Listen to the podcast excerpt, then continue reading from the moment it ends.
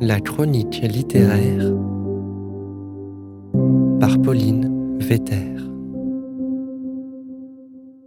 Aujourd'hui, dans Papier Bulle, je reçois Solène Garnier, jeune autrice publiée dans le recueil du prix du jeune écrivain 2021 grâce à sa nouvelle Quand on est arrivé. Avant ça, Solène a décroché un diplôme à l'École nationale d'art de Bourges, où elle a écrit une pièce de théâtre radiophonique et fait ses armes dans l'écriture en étudiant pendant deux ans au master de création littéraire du Havre. Guidée par son goût pour la liberté et pour le travail des sonorités, Solène aime défier la frontière des genres et des attentes dans la littérature. Elle va partager avec nous son cheminement dans l'écriture en parallèle avec ses formations artistiques, ainsi que les doutes, les déboires, les méthodes mises en place qui ont jalonné son parcours.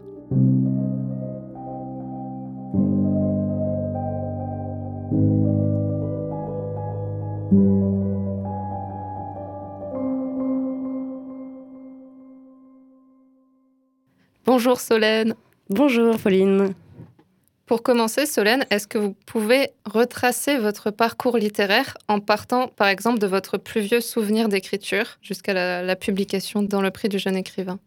Je crois que mon plus vieux souvenir euh, d'écriture, c'est peut-être mes journaux intimes euh, quand j'étais petite où je notais ce qui s'était passé à l'école, enfin des, des, choses comme ça. Mais, euh, mais j'ai aussi un souvenir d'avoir gagné un concours de poésie. Je crois que j'étais en CM1 ou en CM2. C'était le Lions Club de Saint-Louis.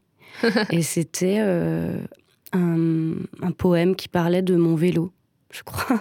Donc euh, une sorte de petite déclaration d'amour à la liberté que peut avoir un enfant qui retire euh, les roulettes sur un vélo, ce qui est un petit peu, voilà, bon, je devais avoir 10 ou 11 ans. Ensuite, j'ai toujours continué à écrire, donc j'ai fait du théâtre euh, depuis le tout début du collège et jusqu'à la fin de ma licence d'art, donc mon DNA, à l'école d'art de Bourges. Et quand j'étais au lycée, j'avais écrit une pièce que j'ai terminée et que j'ai toujours rêvé de monter, mais que je n'ai jamais montée, qui s'appelait L'amour, c'est nous quatre face à la mer et un gros pack de bière.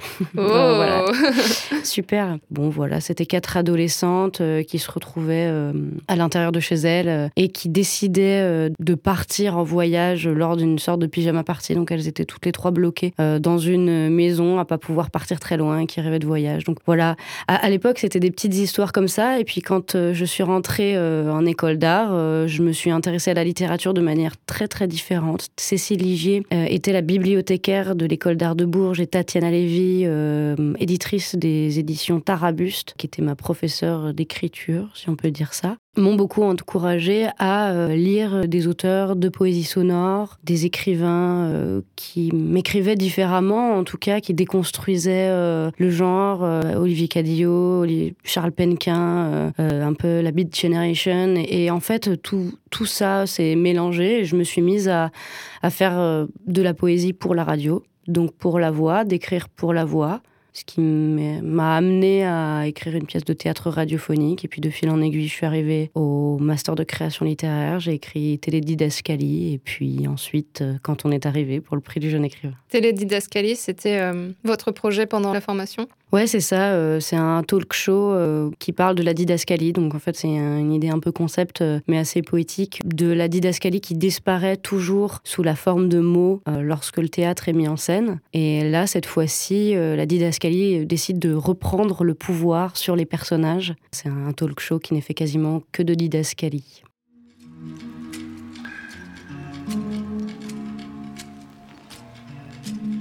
L'envie d'écrire, est-ce qu'elle s'est imposée d'elle-même pour vous? Je crois que oui, parce que euh, d'aussi loin que je me souvienne, euh, à part parler, j'ai pas de pratique qui soit plus ancienne euh, qu'écrire et que j'ai toujours aimé écrire parce que j'ai toujours aimé lire, raconter des histoires, faire parler des personnages, retranscrire les voix, annoter ce que les gens disaient dans les conférences, dans les cours. Déjà au collège, je notais des, petites phrases de mes camarades que je trouvais amusantes, de professeurs. Je les notais dans un coin et puis après je je les assemblais ensemble pour faire des espèces de poèmes ou, ou de narrations comme ça, un peu absurdes. Et vous avez fait une école d'art? Ouais, j'ai fait une école d'art euh, parce que initialement j'avais complètement euh, d'autres projets dans l'art, mais, euh, mais que le théâtre m'a jamais quitté. J'ai fait une école d'art finalement pour écrire hors du cadre du livre et je me suis rendu compte que d'autres manières d'écrire étaient possibles. Écrire pour l'oralité, écrire pour une performance, écrire pour raconter en fait d'autres choses sous différentes formes et, et éclater la forme que peut être une narration classique. Avant, je pensais qu'il y avait la poésie, le roman, le théâtre, des genres bien précis. Et je me suis rendu compte en école d'art, par le biais des suggestions littéraires qu'on me faisait, en fait, qu'il y avait plein de trucs super géniaux qui mélangeaient ces genres, qui les réinventaient, qui réinventaient la forme et la manière dont on pouvait euh, dire les choses.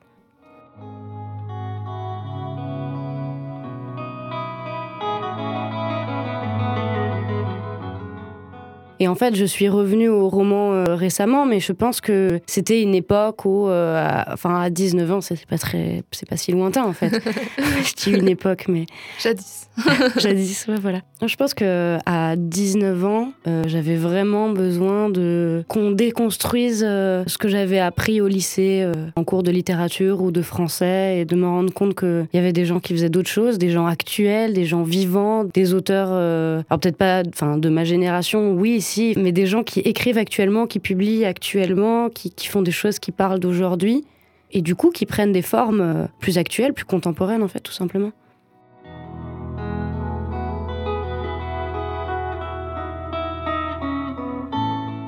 Comment vous vous êtes intéressé au master de création littéraire?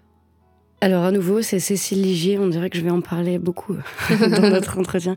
C'est elle qui m'a parlé de ce master-là, parce que j'écrivais beaucoup, que toutes les semaines je passais à la bibliothèque, euh, récupérer les, suggestions qu'elle me faisait, euh, que j'allais parler des, livres que j'avais empruntés avec elle, euh, que j'allais lui faire lire des choses aussi. Et c'est elle qui à un moment donné m'a parlé de ce master parce que je lui disais que je me sentais peut-être plus trop à ma place en école d'art et que l'école d'art de Bourges, bien que ce soit une école absolument géniale, de plus en plus de professeurs me demandaient de l'image parce que l'image disparaissait. En tout cas, le texte, la voix, la performance, restait, mais j'avais plus envie de produire d'images, je faisais de moins en moins de photos, de dessins, tout ça avait plus lieu d'être parce que écrire me prenait trop de temps, réfléchir à l'écriture et que ça me paraissait plus utile euh, d'ajouter euh, des images à tout ça en fait. Et quand on a commencé à me les réclamer trop fort, je me suis dit bon, il est peut-être temps d'aller voir ailleurs.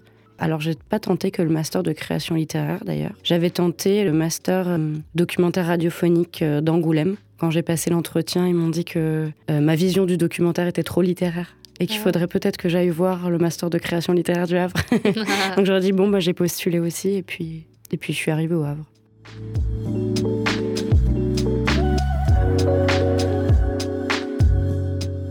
Et comment ça s'est passé cette formation? Extraordinaire. Surtout euh, bah, par euh, la rencontre avec les professeurs, avec les auteurs invités, et puis surtout, surtout, surtout euh, avec les autres gens qui écrivaient autour de moi. C'est vraiment génial d'avoir des gens qui sont passionnés, qui parlent de livres toute la journée, de leurs interrogations sur l'écriture, comme si c'était plus important de, parler de, de, la recette qu'on fait avec les mots que de ce qu'on va manger. Ça a été deux ans où j'ai été baignée dans cette machinerie de l'écriture infernale avec, avec d'autres gens. Je pense que c'est le plus important de cette expérience de master de création littéraire, c'est de pouvoir euh, parler de ces problématiques qu'on rencontre tous les jours quand on écrit ou quand on lit, quand on aime un livre, quand on le déteste. Votre écriture a beaucoup évolué avant et après le master Oui, énormément. Avant le master, euh, je pense que j'écrivais que des choses très éclatées. Euh, et j'ai appris à, à, réunir et à me faire suffisamment confiance pour que les choses deviennent plus denses et puis pour pour raconter une histoire. En fait, c'est marrant parce que j'avais appris à déconstruire les systèmes euh, narratifs quand je suis arrivée en école d'art. Et puis quand je suis arrivée euh, en master de création littéraire, j'ai appris à, réessayer de former une histoire. Et puis maintenant, j'ai envie encore plus de, de simplicité. J'ai envie de personnages euh, plus simples, plus bruts, qui agissent dans un cadre un lieu défini, une période définie. Euh. Parce que j'ai l'impression qu'en mettant ces cadres-là, je peux aller plus loin dans l'écriture de, de la voix d'un personnage, une plus grande véracité de la voix ou un truc euh, peut-être plus... Ouais, juste plus vrai.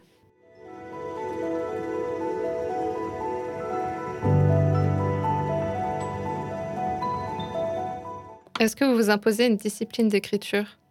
Hum, alors je l'ai fait à une période. Quand on travaille pas, c'est plus facile, hein, clairement, d'avoir une discipline d'écriture. Je réussissais euh, à me lever tous les matins euh, très tôt et à écrire parce que j'avais l'impression que c'était le moment. Et j'ai toujours l'impression d'ailleurs que c'est le moment où mon cerveau euh, est le plus frais, le plus disponible et où euh, je trouve que ce que je fais c'est bien.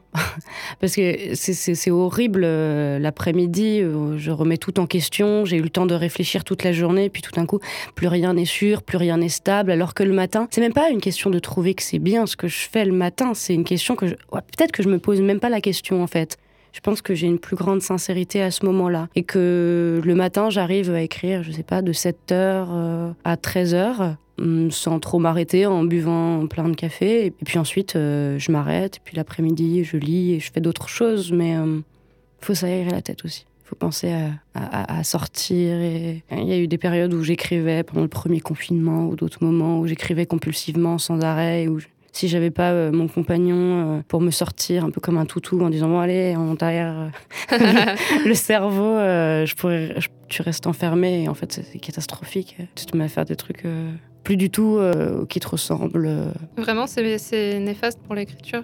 Ouais, euh, je pense que rester enfermé dans une bulle, euh, c'est jamais bon. Que moi, j'ai besoin de me nourrir de films, d'expositions, de, livres, de rencontres, de boire des cafés, à raconter des potins avec des copines. Enfin, je veux dire, tout ça fait matière. et quand on reste enfermé, enfin, en tout cas, c'est mon cas, on macère, quoi. C'est comme pas se doucher, quoi. Au bout d'un moment, on sent mauvais. si on sort pas, au bout d'un moment, l'écriture tourne en rond. L'écriture sent mauvais. L'écriture sent mauvais, ouais.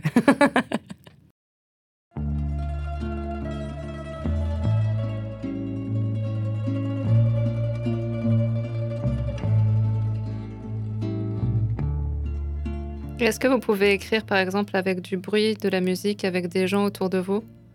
Alors ouais, j'aime beaucoup euh, aller écrire dans des cafés, bien que ce soit plus rare et que j'ai un peu perdu l'habitude. Euh, enfin comme tout le monde, quoi, j'ai appris à faire du bon café chez moi et, à faire euh, sans sortir, quoi. Mais j'aime bien écrire dans les temps d'attente, dans les gares, dans les trains, sur les trajets, aller dans les cafés comme écouter de la musique sur certains moments. En fait, euh, ça dépend vraiment. Il y a des fois où j'oublie complètement qu'il n'y a pas de, bruit, pas de son autour de moi, que tout est calme. Et il y a des fois où, je je sais pas, je vais écrire sur une thématique et je, sens, je ressens l'urgence d'avoir un fond sonore, donc que ce soit un, café ou que ce soit euh, un morceau de musique. Euh. En ce moment, j'écoute beaucoup de chansons italiennes parce que j'ai besoin d'imprégner comme ça d'Italie ce que je suis en train d'écrire. Alors ça peut être des choses très kitsch. D'ailleurs, j'ai aucune idée de si mes goûts en musique italienne sont, sont bons ou pas en tout cas, une sorte d'imaginaire collectif italien qui se forme en écoutant cette musique et ça me plonge dans une sorte de mood qui me plaît assez.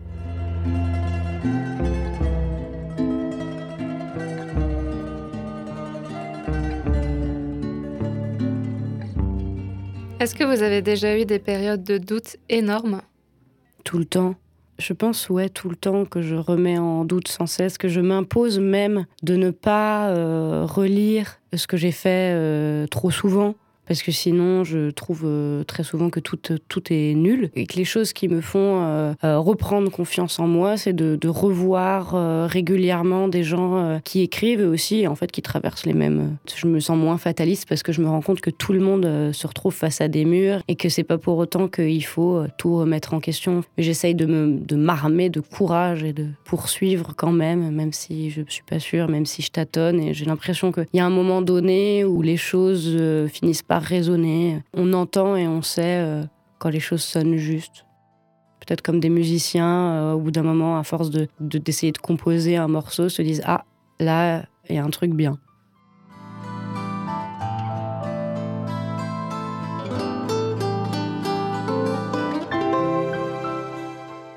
Est-ce que vous avez des artistes qui vous guident, qui vous viennent en tête? J'ai beaucoup, beaucoup, beaucoup, beaucoup lu euh, Olivier Cadillo euh, quand j'étais en master. Toutes les explosions, tous les matériaux qu'il utilisait, toute, la construction qu'il pouvait euh, faire dans ses livres. J'ai lu Fairy Queen, hein, qui est un très petit livre qui parle d'un dîner chez l'autrice Gertrude Stein, qui est absolument génial, qui a été un de mes moteurs. Je pense aussi à Anne Garetta, Dans le béton, qui parle de deux enfants qui sont avec leur père et qui fabriquent du béton. Mais en tout cas, c'est des ouvrages euh, qui m'ont marqué, qui sont encore aujourd'hui, je pense, comme, comme des doudous que j'ai envie de, de re-regarder parce que parce que je suis fascinée, comme on a un film préféré, et on le regarde tout le temps en disant mais putain mais c'est génial, comment est-ce qu'il a réussi à faire un truc pareil quoi? Ça explose dans tous les sens, il n'y a pas une fausse note, même quand l'intensité baisse, c'est quand même trop bien. C'est des livres où toujours quelque chose se construit et toujours quelque chose se déconstruit. Je sais pas si mes phrases sont très justes, mais enfin l'idée est là. Là tout dernièrement, euh, j'ai lu La semaine perpétuelle de Laura Vasquez,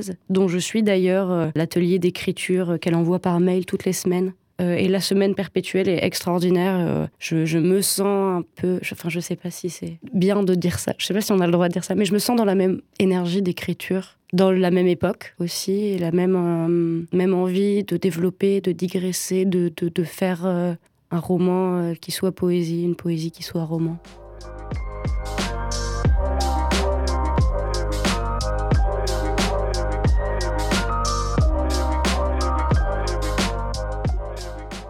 La digression dans l'écriture, pourquoi c'est intéressant? Parce que ça, permet de, construire une sorte de château euh, mental euh, dans la tête du, personnage ou du narrateur, de l'auteur, enfin celui qui est en train de digresser. Tout à coup, on est en train de suivre ce qui est en train de passer, puis ça digresse, ça digresse, et puis, comme un château de cartes se montrait, euh, tout à coup quelque chose, et, pouf, un coup de vent, et, ça s'envole, et on revient à l'histoire. Mais en fait, ces moments-là sont comme des, petites pépites, comme le chercheur d'or qui est avec son petit ami. Et là, il y a un tout petit truc qui, est en train de se, se créer, et si je devais le, le comme une boucle, comme ça, ou alors on, a une première ligne, et puis on descend, on fait une boucle, et c'est la digression, et puis on revient au cheminement, et on refait une boucle. Et en fait, cette espèce de, de, de, schéma, de graphisme qu'on apprend quand on est petit, pour moi, euh, représente très bien ce que peut être un livre ou un cheminement quand on écrit, c'est-à-dire qu'on on va digresser, on va partir vers le bas, on va, faire une boucle vers le haut. Et pour moi, euh, c'est pas grave parce que c'est des, des, chemins qui sont intéressants et je suis pas trop dans, dans cette idée que ce qui fait un bon livre, euh, c'est sa structure. Euh. À une époque, je fonctionnais comme ça. Je me disais, attends, il faut, quand même que tu penses qu'au tout début, le lecteur doit pouvoir te tenir la main et être emporté, comprendre dans quel cadre. Je me souviens d'avoir voulu euh, écrire un plan et j'en ai parlé à Laure Limongi, l'ancienne directrice du master de création littéraire du Havre, et elle m'a dit, laisse tomber, les plans, c'est tu l'amour. J'ai l'impression que selon les textes, la structure doit venir d'elle-même. En tout cas, euh, l'histoire, les personnages euh, font l'histoire, les personnages euh, me surprennent. Ce qui arrive, euh, c'est moi qui le décide, mais mais c'est quand même surprenant quelquefois. Et, puis euh, la fin arrive avec les aléas qui ont eu lieu avant. Et puis tout d'un coup, euh, ça s'est structuré. Donc ensuite, on resserre, on élimine, on élague Mmh. comme on élague les arbres, quoi, en enlevant ce qui est de trop, et puis tout d'un coup, la structure euh, peut peut-être apparaître.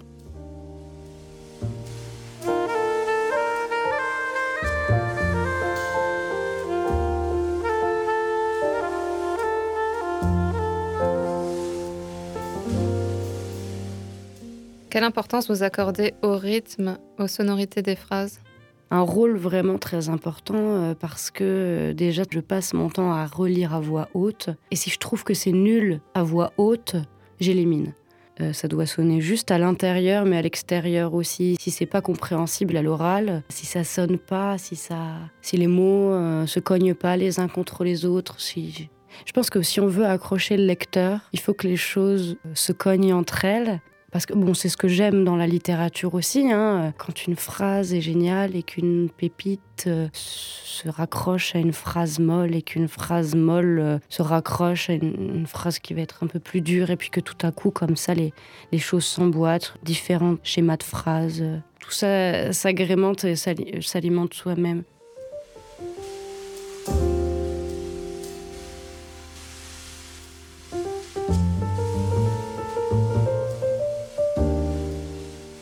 Quel est le mot qui revient trop souvent et que vous gommez Ça. c'est dit. Ah, mon Dieu, je le déteste.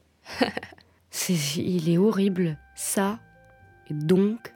Ils sont trop moches. Pourtant, je, je me dis, il y a tellement de jolis mots. De...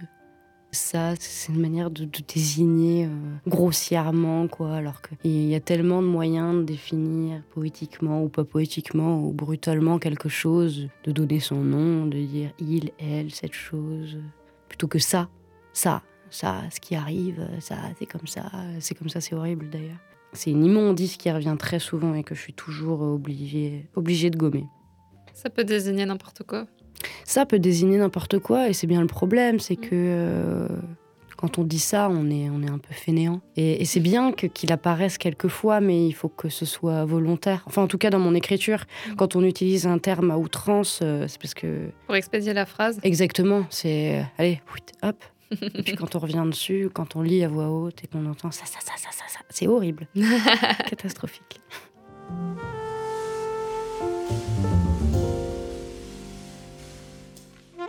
J'ai une dernière question. Est-ce que vous auriez un conseil d'écriture à donner?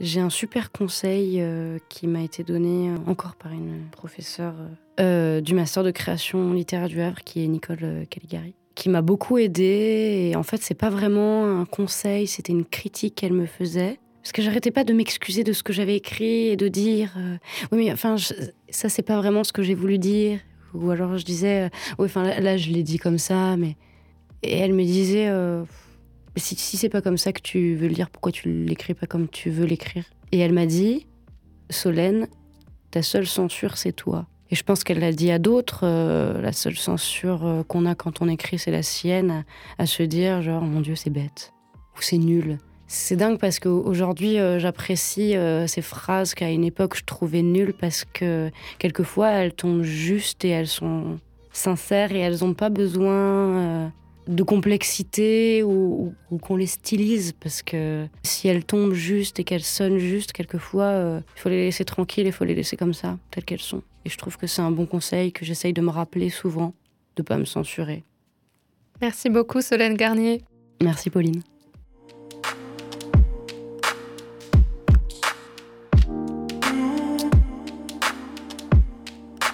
Merci à tous d'avoir écouté cette première partie d'émission. Vous pouvez retrouver la voix de Solène Garnier sur Radio MNE à Mulhouse et la semaine prochaine dans la deuxième partie de notre entretien consacré à sa nouvelle Quand on est arrivé, qui est, je le rappelle, publiée dans le recueil du prix du jeune écrivain 2021. Au programme de la semaine prochaine, des lectures d'extraits et une rétrospective de son expérience avec l'association du prix du jeune écrivain pour nous donner un aperçu des coulisses de la confection de ce recueil.